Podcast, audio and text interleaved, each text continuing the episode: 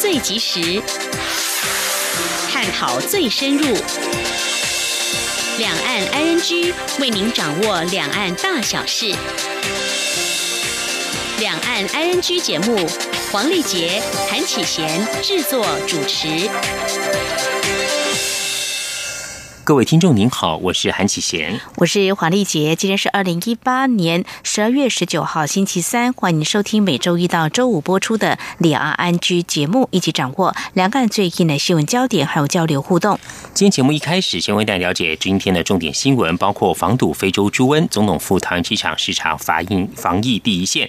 美国国会通过挺台法案，总统府感谢支持。双城论坛明天二十号登场，上海市常务副长周波今天率团抵台。明年经济成长放缓，中经院估成长百分之二点一八。而在关心新闻的今天的新闻重点过后呢，在今天的话题当中，我们事实上也要根据这些的新闻重点，包括政府寄出重罚防堵非洲猪瘟从中国大陆等疫区入境台湾，已经提高国安等级，上紧发条了。不过，中国大陆怎么样来推动防疫宣导工作呢？还有有关台北、上海双城论坛在明后两天在台北举行，上海代表团在行前对。与签署协议，还有向台北市政取经有哪些期待？另外，有关吴宝春面包店，昨天已经在上海开张了，有没有受到台独风波的事件影响呢？相关的焦点，我们在稍后连线中央社驻上海记者陈嘉伦谈第一手的采访观察。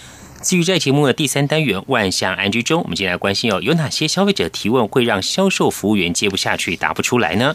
而读书的时候，老师哪些经典语录到现在还无法忘记？另外，中国大陆有一名网友网购手套，结果来了两只左手手套，致电客服申诉，获得答复竟是这是不能说的秘密。详细情形稍后告诉您。我们接下来先来关心今天的重点新闻。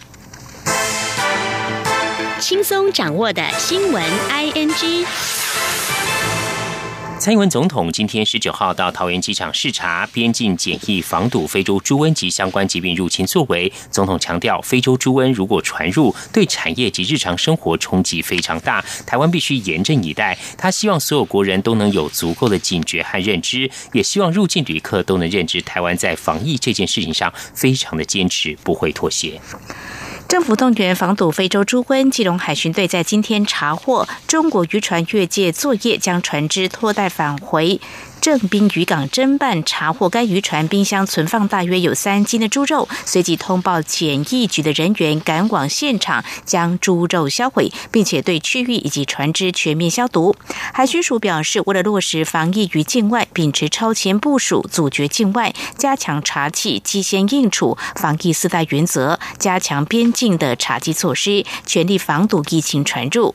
海巡署表示，所属单位已经做好长期抗战的准备，将会提升。升安检强度，准备防疫装备，加大勤搜纵深和绵密实施海上港口岸际等勤务，同时也会持续和防检疫机关密切配合，有效阻绝疫病于境外，不让防疫出现任何破口。记者关心，美国联邦参议院和众议院先后表决通过亚洲再保证倡议法案。总统府今天十九号表示，诚挚感谢美国国会行政部门以及民间社会长久以来对台湾的支持。美国国会参众两院在十二月先后通过亚洲再保证倡议法案，法案内容包括支持美国和台湾密切的经济、政治及安全关系，忠实执行美国基于台湾关系法及六项保证对台湾的安全承诺，并预期美国总统定期对台。军售以及依据《台湾旅行法》鼓励美国高阶官员访台。外交部长吴钊燮今天在立法院受访表示，外交部对于美国国会通过亚洲再保证倡议法案表达高度感谢，也说会在印太区域内扮演积极角色。至于由美国参议院致函给国务院，期盼协助台湾关切中国干预台湾选举的相关议题，吴钊燮表示，有些国家干预他国内政情况，国际间确实有很多的讨论，希望台湾也能够加入，以避免民主受到影响。今天记者肖兆平采访报道：美国参众两院日前一致通过《亚洲再保证倡议法案》，内容重申《台湾关系法》以及六项保证的对台安全承诺。外交部长吴钊燮十九号出席立法院外交及国防委员会协商年度预算前受访表示，对于美国国会的支持，外交部表达高度感谢。吴钊燮表示。台湾是亚太地区的民主灯塔，美国国会对民主台湾的支持更有照亮区域的作用。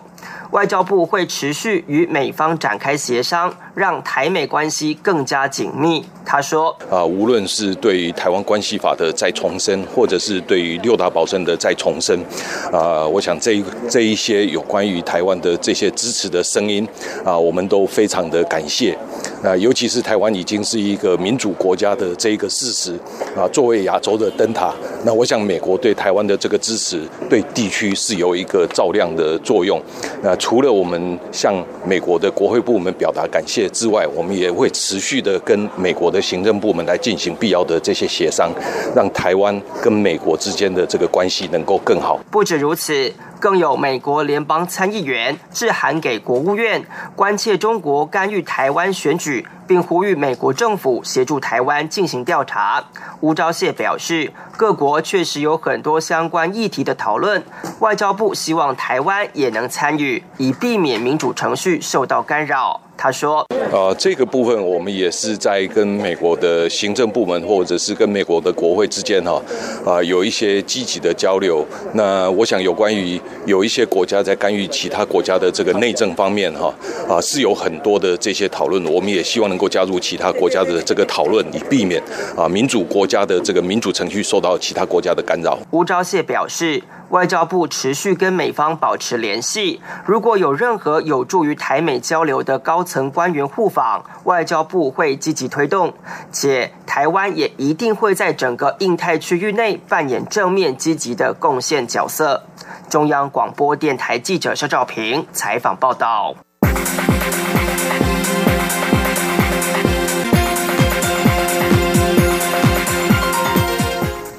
台北上海双城论坛二十号登场，上海市常委常务副市长周波今天十九号率团抵台。他在松山机场发表简短谈话时表示，双城论坛是两岸交流合作最重要的机制化平台，也是两岸城市交流合作的典范。期待此行认识新朋友，学习新知识，共享发展的成果。请听记者王兆坤的报道。上海市副市长周波率团来台参加双城论坛，他在松山机场发表谈话表示。这是他相隔十八年再度访台。当年来台要经由香港，但这一次只花费一个半小时。这就是双城论坛发响至今所产下的成果。周波指出，这一次出席双城论坛是很难得的机会，特别是上海市正在打造国际经济、金融、航运、贸易与开创中心，相信此行一定会有收获，认识新的朋友，学到新的知识。共享发展的成果。因为双城论坛啊，是两岸交流合作的啊一个最重要的啊一个机制化的平台，也是两岸城市交流合作的一个典范。周坡在谈话中还回忆上一次来台的印象，他说当时对于台湾民众的热情、美丽的风景、士林夜市的美食与管理，都留下深刻的印象。周波发表谈话结束，没有接受提问就离开松山机场。机场外有台北市崇明同乡会等团体拉红布条表达欢迎，而另一端则有台湾国行动协会高喊“台湾中国一边一国”口号表达抗议。中央广播电台记者王兆坤松山机场采访报道。双城论坛将会在明天台北登场。由于陆委会主委陈明通日前表示，两岸没有私交，只有公谊，外界关注陆委会是否会对论坛有所限制。对此，陆委会主委陈明通今天受访时表示，双城论坛有它的目的跟议程，不要什么事都跟政治牵扯在一起，应该少点政治，多办点正事。今天记者刘炳熙采访报道。海基会前董事长张炳坤日前逝世。中国大陆海协会前会长陈云林将来台吊唁，原定顺道拜会国民党前主席连战，但陆委会主委陈明通日前在立法院询答时，明确表达反对，表示不宜横生枝节，并表示两岸没有私交，只有公谊。如果陈云林以自由行来台拜会连战，就没有问题。由于双城论坛二十号登场，上海市政府访问团十九号上午率团抵台。媒体询问陆委会是否也会对双城论坛有所限制，对此，陈明通十九号在立法院内政委员会受访时表示：“这是两码子事，不要把什么事情都跟政治牵扯在一起，应该少一点政治，多办一点正事，该怎么办就怎么办。”他说。没有，这一码归一码。那陈英来吊唁江炳坤的事情，我们也发证了嘛？对，对吧？也是很快速的帮他们，希望能够顺利成行嘛。因为我讲两岸呢，没有没有私交啦，只有公益的。哦，呃，那这次的活动目的就是。是这个，是，那我们也很愿意来协助，就是这样子。对于是否希望双城论坛不要碰触政治议题，陈明通指出，双城论坛有其本身的目的与议程，两岸没有私交，只有公谊，这也是这次举行双城论坛的目的。陆委会很愿意从旁协助。他并表示，上海团成员陆续抵达台湾，彩线团来了之后也很满意的回去。城市交流是陆委会的政策，就让他顺利完成。他也祝福论坛能够顺利举行。央广记者刘聘熙在台北的采访报道。台北、上海双城论坛二十号登场，陆委会主委陈明通今天十九号表示，城市交流应该少一点政治，多办一点正事。特别像柯文哲今天说，应该是多一点经济，少一点争议，这样会比较平顺。柯文哲指出，上海方释出善意，像是周波主管经济事务参加双城论坛的代表团也比往年庞大。台北市方面则找来企业老板，上海市常务副市长周波今天早上率团抵台参访台达电后，今天晚上在圆山饭店参加欢迎晚宴。周波与柯文哲将分别在晚宴上致辞，并互赠礼物。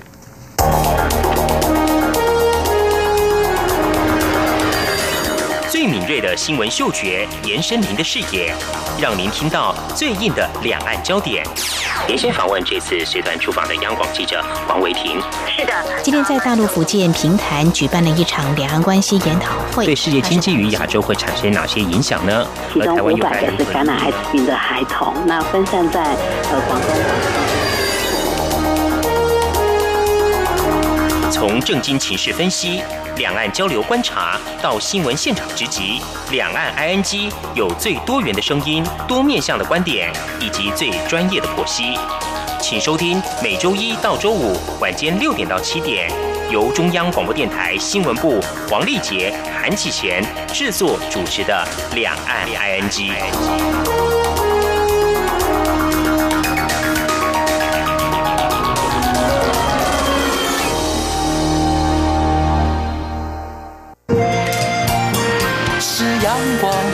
打开了世界之窗，是阳光翅膀，环绕着地球飞翔。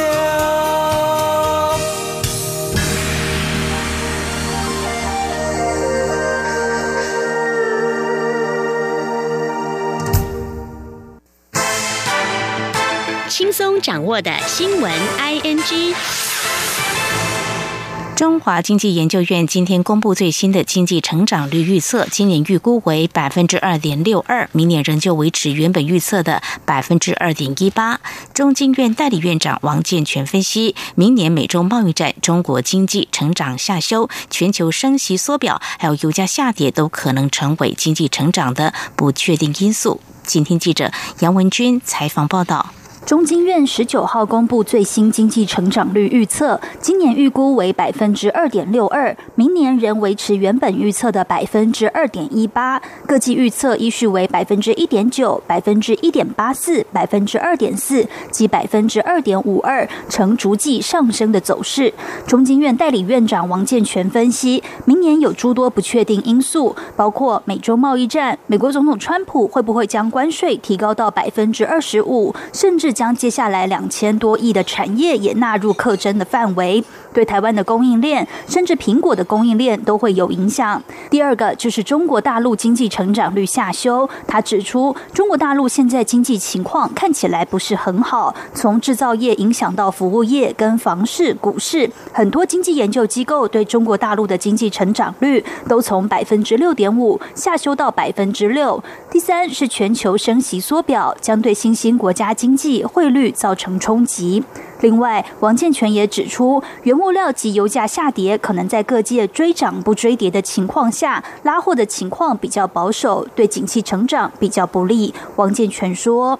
那最后的变数呢，很可能就是包括我们的原物料油价的波动啊，因为通常呢，原物料如果下跌，有时候好像是不好的事情，因为代表就是大家对景气呢不看好，所以呢拼命的就追涨不追跌的情况。那跌的时候呢，他认为还会再跌，所以整个拉货的情况就会比较保守，对经济的成长是相对是不利的。台湾金融研训院董事长吴忠书也指出，不确定性会使国际经济趋缓。从各界预测可看出，未来不是那么的稳健，几乎是可预见的。他预估这一波下滑趋势会比较长，就像温水煮青蛙，需要审慎保守应应。中央广播电台记者杨文君台北采访报道。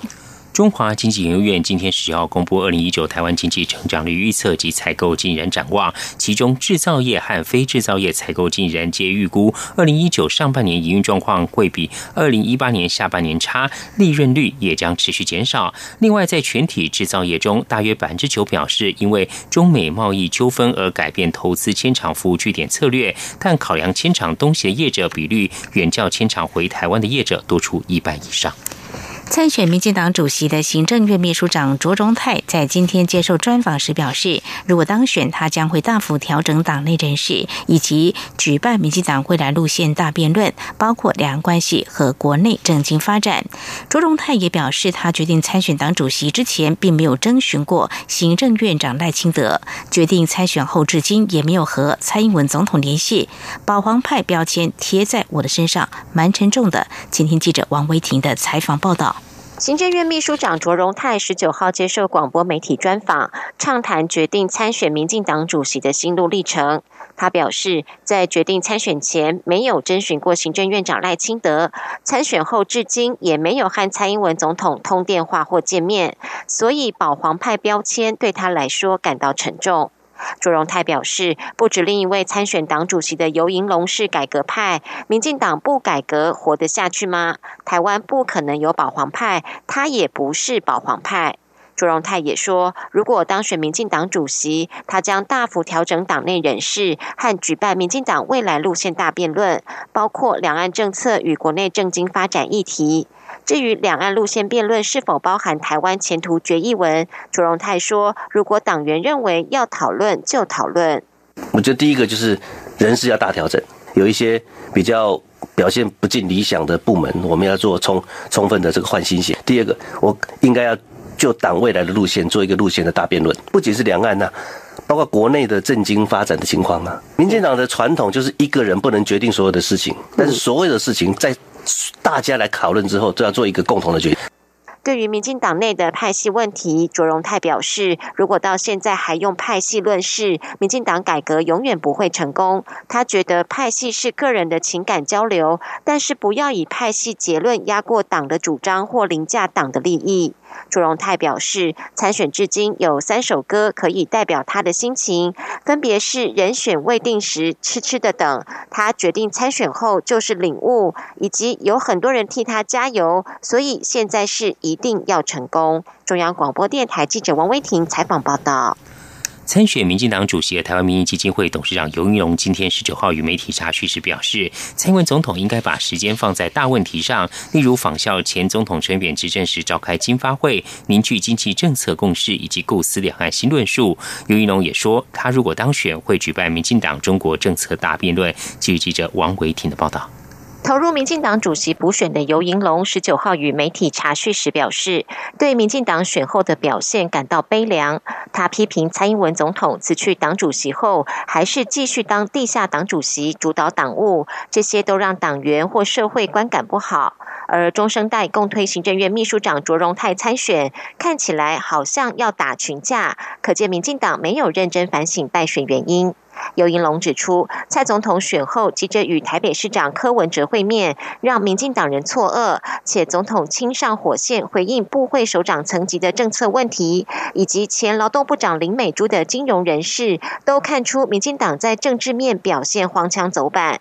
尤英龙表示，蔡总统应该仿效前总统陈水扁当年的做法，召开经发会，凝聚经济发展政策共识，以及重新评估两岸政策。尤英龙也说，如果当选民进党主席，将会举办中国政策大辩论。民进党这个主席补选的意义在哪里？这比较重要。我觉得就是要非常啊严肃的去面对党。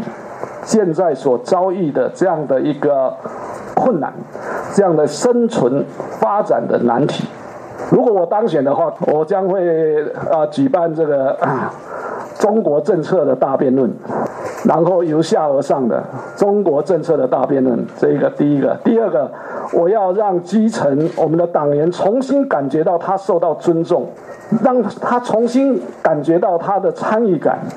刘英龙也表示，外界形容他是政治孤鸟，其实他只在当权派人缘不好，基层人缘不错。他这段时间拜会许多大佬，也获得很多支持，例如陈水扁、总统府资政辜宽敏、前外交部长陈唐山、前国防部长蔡明宪等人。刘银龙说：“这场选举时间很短，但是他有预感，这会是一场猛爆性的选举，结果会跌破很多人眼镜。”中央广播电台记者王威婷采访报道。行政院前院长江宜桦昨天在台大演讲遭到学生抗议，教育部长叶俊荣今天对此表示，如果有任何意见的表达、公共议题的讨论，当然是言论自由，不过也都要互相尊重。主办活动的台大政治系学会则是发表声明致歉，台大呼吁学生能够理性互动。主办活动的台大政治系学会学术部今天在脸书发表声明指出，抗议事件发生后，由于安全考量，因此请讲。者先行离场，未能够维持整场活动的顺利进行。主办方要向讲者跟所有参与者致上十二万分歉意，也对未来表达立场的抗议方表示遗憾。台大校方今天表示，作为知识学习的场域，台大欢迎并尊重各种不同意见在此进行交流，但是应该理性，并且不应该阻挠他人意见的表达，在自主。自由的前提下，校方也会适度维持秩序，保护参与者的权益，并维护师生安全的态度不变，确保台大理性的互动空间。环保署今天十九号公布全国十九个沿海县市今年海洋废弃物监测结果，超过八成来自生活和油气行为所产生的垃圾，其次是烟头。另外，从保特瓶的垃圾也能分析出来自韩国和中国渔船垃圾比日本渔船多。复制旅客要注意了。日本观光厅在网站上宣布，二零一九年一月七号起，将会针对日本出境旅客导入国际观光旅客税，每人每次日币一千元。折合台币大约两百七十四元，这笔费用将会随机票征收。根据日本观光厅在网站所公布资讯，二零一九年一月七号起，会针对日本出境人士加征国际观光旅客税。这项离境税每次出境日本征收一千日元，以提升旅游环境，活用地方传统文化，整治自然观光，并且让旅客更容易取得各种资讯。印度国会外交事务常设委员会发表最新的印中关系报告，指出印度政府处理对台关系与西藏问题过于谨慎，但中国却未给予印度相同尊重，建议政府灵活处理对台关系。印度斯坦时报间报道，由国大党领袖沙鲁尔担任主席，印度国会外交事务常设委员会十七号提出印度和中关系最新报告，建议印度政府不能继续按照惯例对中国进行恭敬外交，必须改采其他方式。共享单车在中国火速窜起一年多之后，已近黄昏。行业巨头 OFO 小黄车近来押金遭到了挤兑，总部门口动辄上百人排队，线上退款人数更破了千万，积欠押金超过人民币十亿元。OFO 小黄车经营不善的利空消息近来在市场传散，而引来用户挤兑押金。由于线上的，由于不善的利空消息呢，近来在市场传散，引来用户挤兑押金。由于线上退款。必须要耗时等待。微博上一则到战略总部可当场退还押金的消息传出之后，从十七号开始，北京总部门外就出现了排队人潮。以上就是今天重点新闻，稍后进行话题安居。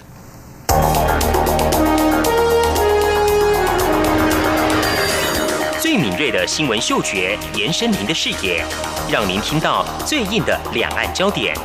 连线访问这次随团出访的央广记者王维婷。是的，今天在大陆福建平潭举办了一场两岸关系研讨会，对世界经济与亚洲会产生哪些影响呢？其中五百个是感染艾滋病的孩童，那分散在呃广东。从正经情势分析。两岸交流观察到新闻现场直击，两岸 ING 有最多元的声音、多面向的观点以及最专业的剖析，请收听每周一到周五晚间六点到七点，由中央广播电台新闻部黄丽杰、韩启贤制作主持的《两岸 ING》。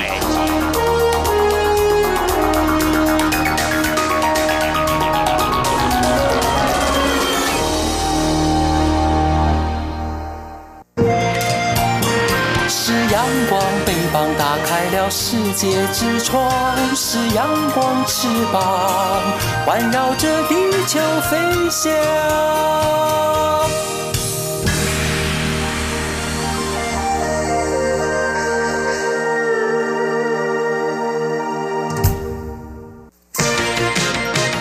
您最想关心的话题，ING。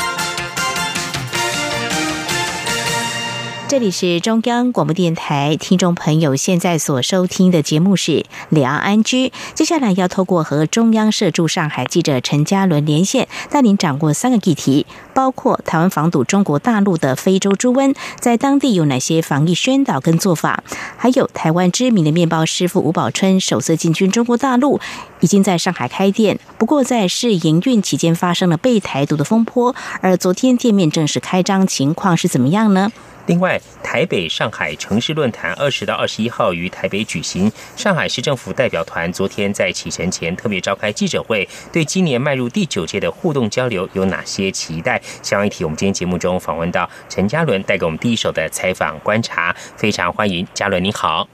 听众朋友，大家好，两位主持人好，好，非常欢迎嘉伦。嘉伦，我们首先先来谈的是有关中国大陆的非洲猪瘟疫情，从今年的八月爆发以来到十二月十四号为止，那么数据显示已经蔓延中国大陆有二十二个省份了哦。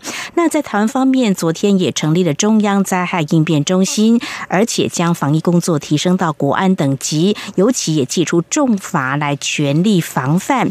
那连日来。对于贩卖还有携带相关肉品入境，都开出了一些罚单。至于在中国大陆方面呢，呃，对于非洲猪瘟疫情的防疫工作有哪些做法？那么主要的宣导内容大致上是什么呢？是。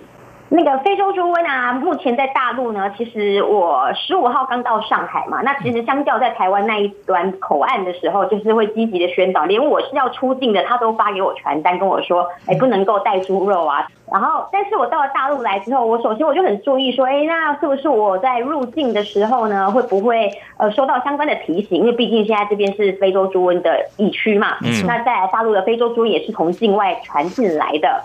那我就好奇说，哎，他们在那个航空的口岸呢，是不是会对这些国际旅客做宣导，不要带猪肉进来这样子的宣导哦？但是发现说，哎，我在机上呢，然后还有等到我落地之后，然后整个通关查验啊、检验检疫，几乎就看不到任何的那个标语，然后也没有任何的人员上来跟您做说明这样子哦。那所以就跟台湾，你就到了机场，两地机场一比，就发现说，哎，跟台湾用国安层级来应对这样子的方式，真的是很不一样的。那后来呢，我就再到了市场去看一下。那我就想说，哎，那市场因为很多卖猪肉的，应该也要有一些什么警语标示啊，提醒大家说，哎，比方说猪肉要煮熟，或者说是因为上海现在基本上呃也有传出疫情嘛，那所以基本上就是不要跨省市的去带这些猪肉品。但是其实也都发现都没有任何的宣导这样。你在大陆可以感觉到说他们在管制的尺度上的跟台湾你感受到那种全民防疫的气氛是很不一样的。是嘉伦，那呃，就是不晓得在媒体上或是其他方面，他们相关单位有没有做一些宣导，而民众对于这个非洲猪瘟呃有什么样的一些反应呢？是官方的宣导的话呢，其实从八月到现在哦，已经三四个月了。如果可以去观察的话，官方只有公开针对非洲猪瘟做一次公开的记者说明会。嗯。那当时候呢，中国官方的人员他们就说，他们就是跟民众一直宣导教育的是说，这个猪肉呢，如果你吃了的话呢，其实是对人体也不会受影，呃，因为它不是人畜会共同感染的，所以它基本上对人是不会造成伤害的。那你只要煮熟吃下去的话，其实。就算你不小心吃到的是病猪，你也不会生病。所以呢，他们比较多是在做这一种呃，应该说是市场信心的管控，就是避免说影响到民众恐慌这样子。那固然官方的说法的确是没错，就是目前从那个过去的实证来看，其实没有人感染到非洲猪瘟这样子。但是如果说你一直跟民众强调说这是无害的、没关系的话，那是不是也会让民众觉得说，哎，其实猪肉不会感染人嘛？所以他的防疫工作他就不知道说，其实他还要做到说，可能是对于猪只的保护啊，或者是说什么跨省市的运输之类，他们可能就会松懈掉那个心防这样子。那这是我觉得比较可惜的。那有一些台湾的民众也有跟我反映哦，就是我跟他们聊天，他们就说，其实，在大陆这边观察的话，你就发现说，其实他们的媒体报道真的没有什么在做非洲猪瘟的。呃，就是没有什么在琢磨这一件事情，顶多就是通报说，哎，今天哪一个省市、哪个地区又发生了。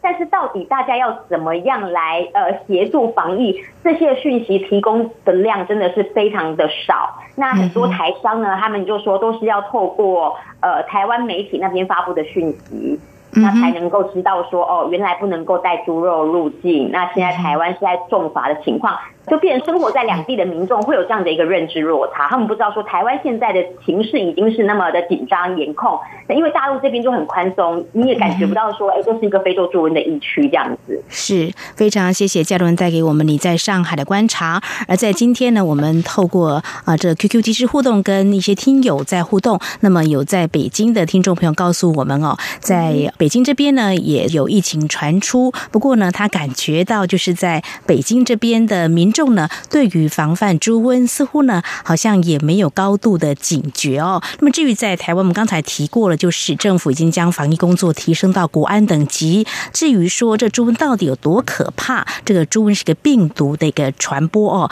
那么它在冷藏猪肉竟然有一百天可以存活，在冷冻猪肉有长达一千天。如果一旦呢感染到这个猪瘟，的话呢，冲击呢是相当大的，所以呢，政府才会严阵以待的哦。那目前在台湾方面，之前也一再的宣导，现在农委会的防检局希望呢，能够多一些布条或标语提醒，甚至呢，民众只要有手机防疫的简讯呢，也都会发到手机里头，让大家能够知道说是会以重罚来防堵提醒大家的。现在在台湾，如果说一旦呢查获有一些违规的肉品入境的话呢，那么最轻的话是一万块钱，那么最高可以罚到新台币一百万元。在这边我们做一些相关的说明。好，非常谢谢嘉伦带给我们在有关防范这个非洲猪瘟在上海当地你所掌握到的一些讯息跟观察哦。紧接着呢，我们要来谈的是五宝春面包店。那么，在上海市营运期间，我们留意到相关的讯息哦，他是被指支持台独哦。之后，他声明自己啊是生于中国台湾，支持九二共识立场。那么，在台湾引发不少讨论跟关注。而蔡英文总统也在媒体询问的时候表示，这是政治压迫说法，台湾人不会接受，世界上的人也不会接受这种无所不在威胁，是两岸关系倒退原因。希望中国可以把政治前提拿。开，让两岸之间可以是正常跟健康的交流。而五宝春面包店昨天在上海开幕了哦，那么情况怎么样呢？有没有受到台独风波的影响呢？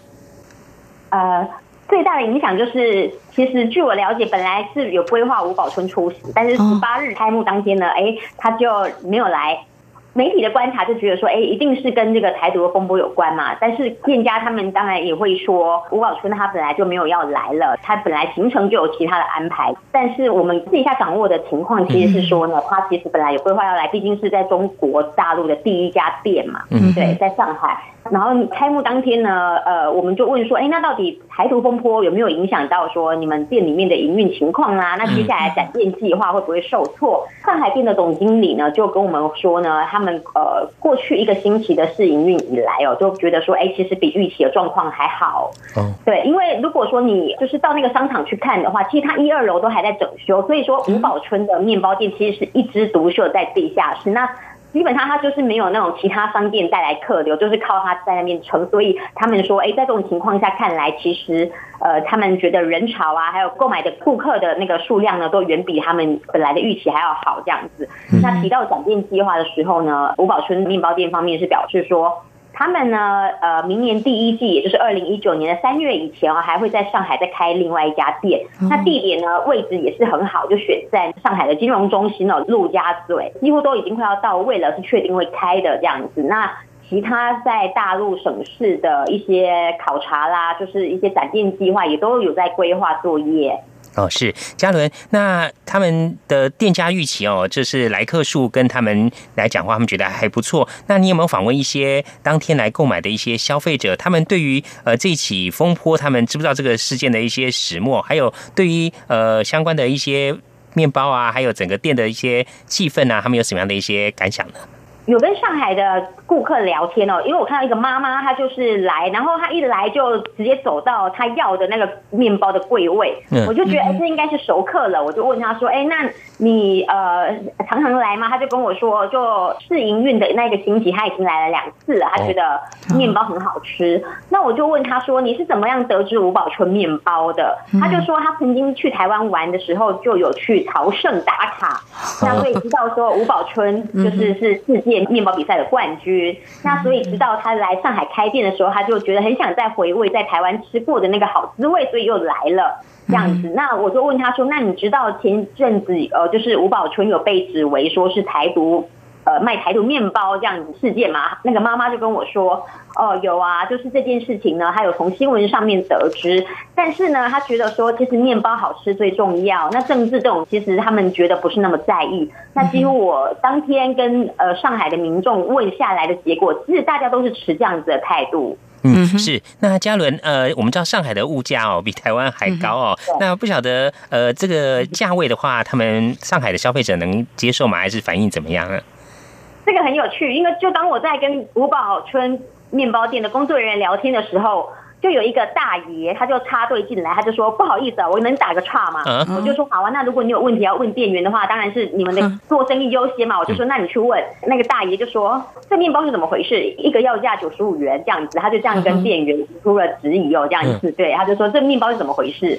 九十五元人民币大约是台币将近快四百块，哇，四百对四百多块这样子，对。然后那店员也是很耐心的解释哦，他就说，因为其实上海的面包其实跟台湾比起来，它价格也都算是贵的。比方说，我买一个很简单的肉松面包，可能就要十块钱人民币哦，也就是五十元台币。嗯，对。就是一般的，它可能不是那种品牌面包，就是稍微店有一点装潢的，都是这样的价格。但是呢，你说一个要卖到九十五元，的确还是会让他们大吃一惊这样子。所以就很多人就提出这样的询问。那但是店员也都很耐心的解释啊，就会跟他们说哦，因为我们这一款冠军面包呢，就是它重量是一公斤啊，像你在外面买的一个肉松面包可能就六七十克，那所以你这样比一比，会发现说它的其实。CP 值啊，其实是很高的。嗯，我就观察民众的反应，其实上海人他们其实也都蛮精的。他们其实，哎，你稍微跟他讲一些数据，那他们自己就会做判断，所以大部分人也都能够接受这样子。嗯哼，好，非常谢谢嘉东您带给我们五宝春面包店呢。目前在中国大陆开第一家店啊。那么之前有这个被台独的风波，是不是有受到一些影响？那么当天开幕的情况，还有消费者的反应，带给我们第一手采访观察。同时，刚才我们也特别关注有关在台湾还。有中国大陆防堵非洲猪瘟的一些做法，到底有哪些异同？稍后呢，节目当中我们再请嘉伦来跟我们谈谈。那么，在明天即将登场的台北上海双城论坛，那么在上海方面，那么前两天有特别开了记者会，有些互动。那么他们谈了哪些？我们稍后请嘉伦来告诉我们。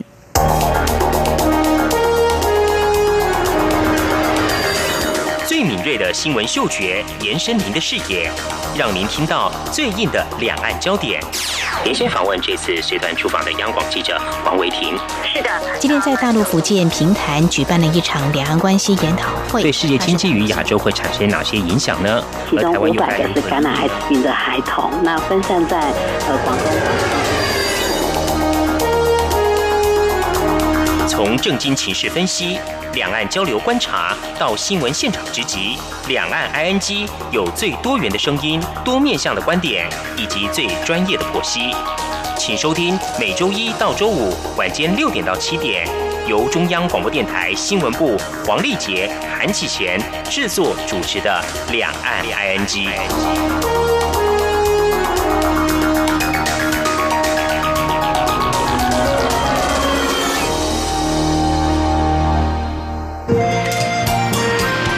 阳光，翅膀打开了世界之窗；是阳光，翅膀环绕着地球飞翔。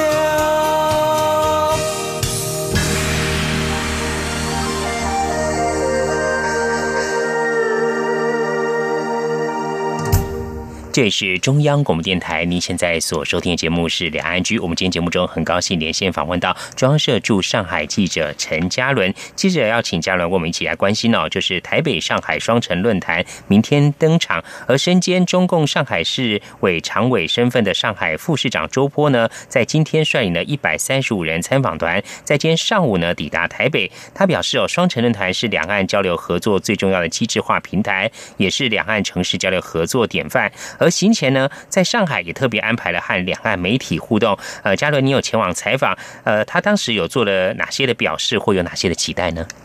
这一次就是周坡约媒体哦，两岸媒体见面，其实还蛮特别的。因为其实双城论坛从二零一零年开始到现在呢，每次就是上海方面要派官员去台湾的时候，他们基本上不会有这样子的一个说明会。哦，嗯，对。所以这还蛮特别的，是直到说两年前那个时候，上海不是派他们当时的统战部长沙海林来的时候，对，因为统战这两个字对台湾人来说很陌生嘛，那就会把它往比较负面的方向解读。那只有那一次上海方面有特别请沙海林出来跟记者做说明之外呢，那。这次周末要来台湾之前，还有这种记者会的暖身，这是第二次，所以其实你可以看出，说上海方面的确是很重视这一次呃双城论坛两岸城市的交流。那周波当天呢，你就发现说，其实上海官员呢，他们是有备而来的，就大家呢都会尽量的简单的着装这样子哦，大家都不打领带啊，因为他们知道说，其实台湾人就是喜欢。刮干净这样子，你不要只有让我们觉得你是官员哈，很高大上的样子。那所以我觉得他们其实某种部分其实有在。做这些形象上面的一些管理管控这样子，所以你会发现说，哎，他们其实真的上海的官员还是蛮精明的这样子。然后他们那天来说，跟台湾媒体互动的情况，想要知道说台湾媒体呢，他们会喜欢什么样子的口味的官员哦？你可以感觉到说，他们其实也是积极的在向媒体做这一些探寻。那那一天呢，周波他就有提到说，其实他十八年前就曾经来过台湾了这样子。嗯，对对对。那那个时候他是在民营企业上班，哦，他是在那个一般的路企上班这样子。那他就说，那个时候来的话呢，他就也去了阿里山日月潭啊，就是随团去参访了一些景点。那这一次呢，既然是以官员的身份访问台湾哦，他就提到说，现在呢，因为上海过去跟台湾借鉴了很多经验，包括市民热线的建制，台北是一九九九嘛，那上海就把它用成一二三四五这样子。他说这个呢是跟台湾学的。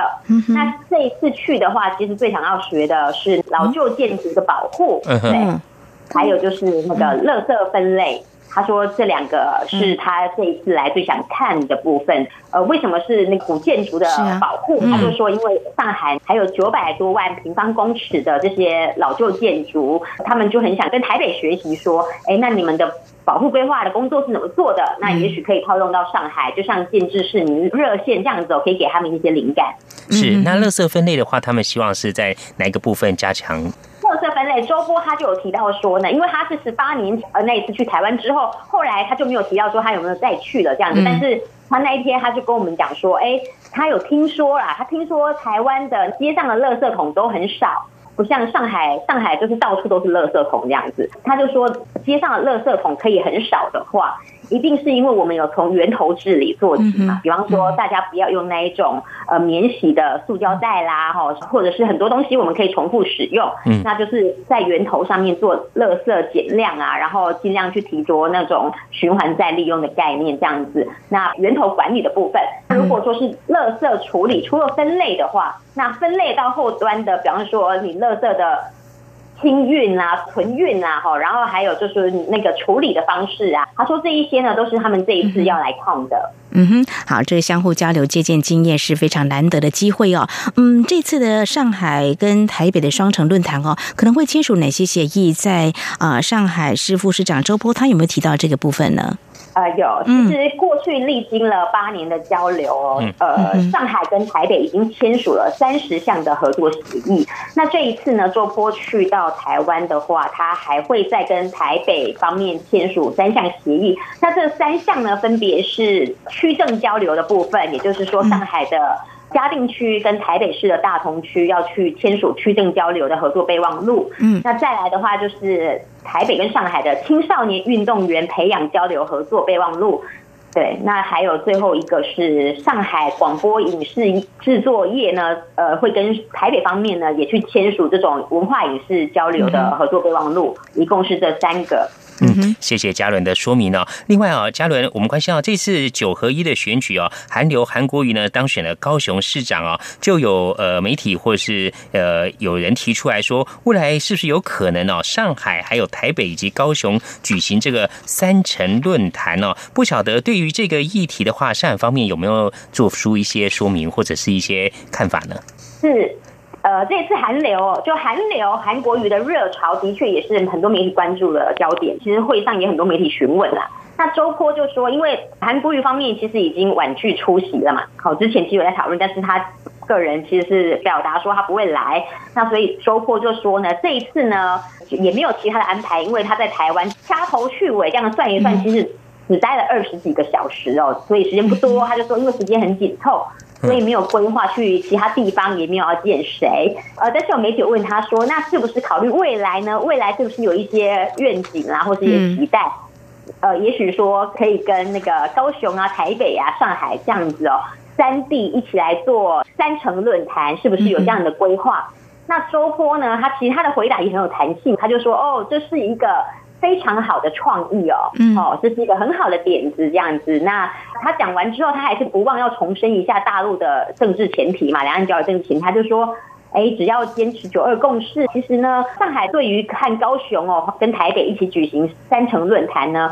是乐观其成的，然后再来呢，就是也很欢迎跟台湾其他的各县市互动。只要说大家在对两岸关系政治前提能够有正确认知的情况下，其实上海方面就说他们其实都是很乐意的这样子。是，那么有关两岸的这个互动部分，呃有关中国大陆民众到台湾旅游，在这个部分会有一些啊不同的做法呢？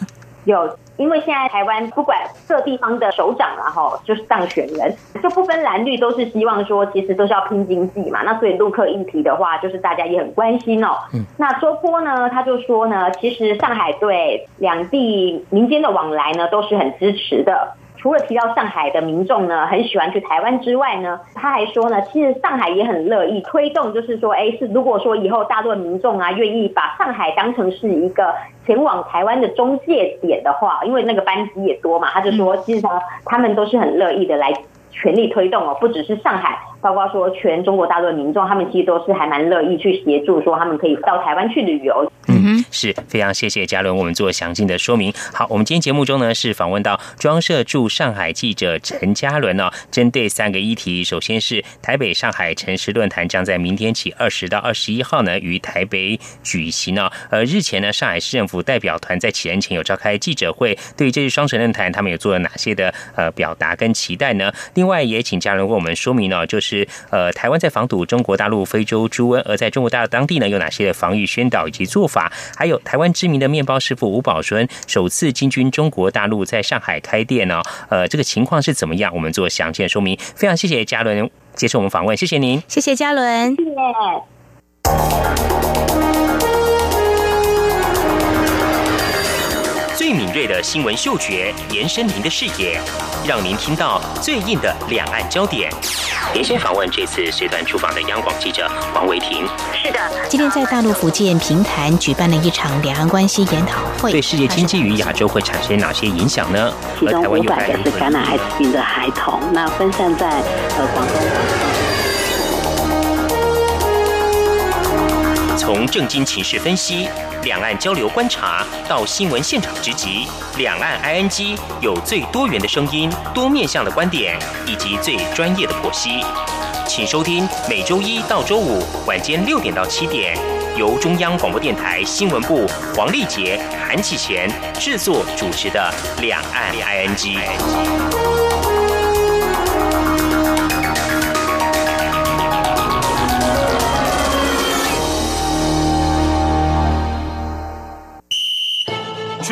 戒备，掌握疫情，二步一要，非洲猪瘟 out。不至疫区农场参观，进出牧场要管制，加强防疫安全。不非法走私或携带动物产品返回台湾，要加强检查农场动物健康情形。若发现疑似案例，尽速通报动物防疫机关。简单三步骤，防堵疫情，滴水不漏。以上广告由行政院农业委员会提供。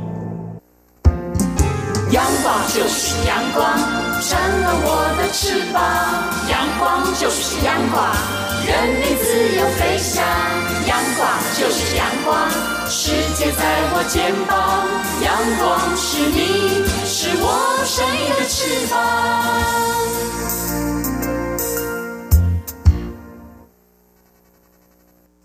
挺新鲜的，最火的万象 ING。这是中央广播电台，您现在所收听的节目是两岸居到了万象 I N G 单元。有人讲说提问很重要，怎么样问到关键点？不过有些这个问题啊，问出来之后要答人呢也很痛苦，不知道该怎么答。哎，不过神提问也有神回答。有媒体报道，在台湾高铁去采访，就整理出他们遇过的几种状况，是这种提问或者是讲出来，他们也不晓得怎么样回答。首顾客要买饮料。他就说我要一杯黑咖啡，这很正常哈。对呀，那要加糖，嗯，然后呢不要奶球，哦，这都很正常。但是呢，这个消费者讲这个中间呢还夹杂了英文，哦，比如说我要一杯黑咖啡，Blake，要加一包糖 sugar，然后不要奶球 milk。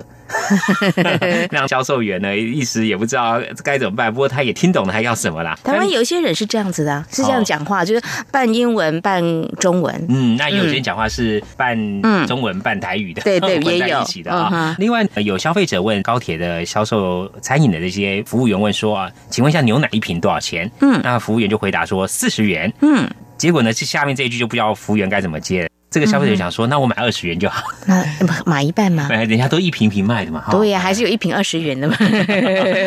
那另外，我觉得这个好像是不是要搭讪呢？哈，他说消费者跟服务员讲说，我要两杯咖啡。嗯，然后呢，自己一杯，其中一杯给后面这个年轻美眉。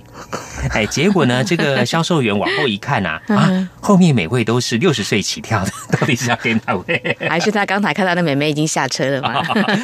好，还有一个乘客就问服务员问说。我要到台北站，那我是要在南港站下车吗？哎，你讲说我要到台北站，应该就在台北站下车嘛？那怎么跑到南港站呢？那让这个服务员不知道怎么接。对，另外这个 是第一名的哦。嗯，服务员问这个乘客说：“这边我们有一些报纸，你需要看报纸啊？”嗯，这个乘客讲说：“看到你我就自由了啊。”原来他是拿我们台湾的一份叫《自由时报》哦，这样子啊，哎不过这个感觉好像有点搭讪的感觉。没错，嗯，这记者就问这些高铁的服务员说：“那你们通常遇到这些会怎么样回答呢？”他说：“通常都是微笑以对啦。”对对对对，让准没错。另外呢，我们来谈一谈啊，有一些话呢是做妈妈啊最不愿听到的。嗯，哎，网络上就整理了一句话就会惹怒妈妈的话，哦，像是哪些呢？嗯，妈妈生小孩之后在家带小孩就把工作辞掉了。嗯，哎，有人就讲说：“哎呀，那你在家带小孩很闲。”很轻松啊！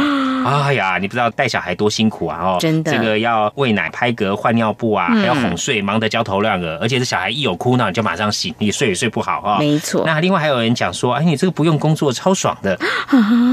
其实呢，最让妈妈介意的一句话是说啊，有时候小孩哭啊，其他人就会讲说，哎呀，妈妈最坏了哦，不要理他。哎呀，知道妈妈当场脸上不止三条线。哎呀，那你自己来带看看好了。对呀，所以这个妈妈压力很大，真的要体谅妈妈哦。嗯，那另外还有一些老师的经典语录哦。我看到这个让我想起以前在读书的时候啊，哎，老师讲哪句话，网络上整理的哦。这个下课钟声敲响的时候，嗯，很多同学已经坐不住了，拿起包包就往外走。这时候老师会讲说：“我有说下课吗？” 还有，常常老师要进教室的时候，通常会喊一句说：“哎呀，你们怎么那么吵？我在楼梯就听到你们的声音。”这个我有印象，好像在国小、国中阶段最常听到老师这样说。对，还有就是下课钟声敲响了，老师还继续讲，所以就有同学跟老师讲说：“哎，下课了。”就老师会说：“哎，我们再讲一题就下课。”哎，这个老师相当尽责，好认真啊！上课同学会讲话，老师会讲说：“你喜欢讲，你上台来当老师。” 来讲，还有的常常讲说，全校就是我们班最吵。哎，有时候就讲了一些不知道是勉励哦，还是规劝的话，就是我们态度决定你的高度啊，等等之类。嗯，还有这句话我最有印象，这个没带课本站起来。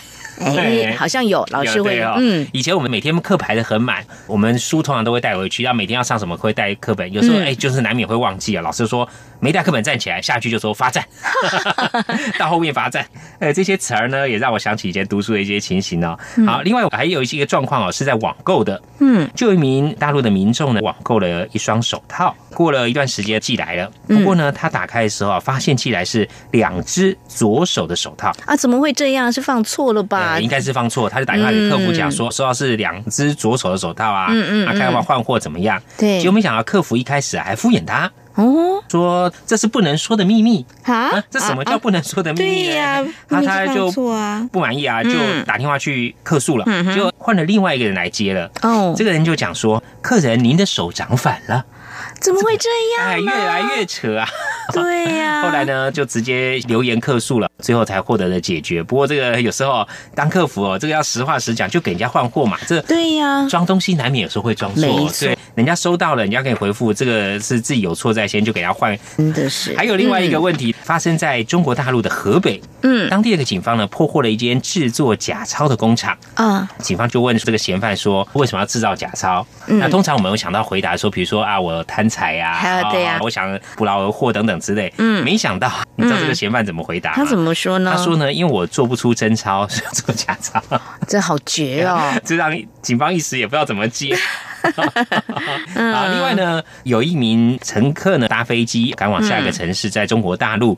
他跑到机场去的时候啊，原本这个飞机是在早上七点多起飞，嗯，不过呢，航空公司广播说要到十一点多才能飞。那到底是什么原因呢？delay 啊，晚四个小时。对呀，结果这名乘客就跑去跟着航空公司理论，这个不是说七点多吗？怎么排到十一点多？我还赶时间呢。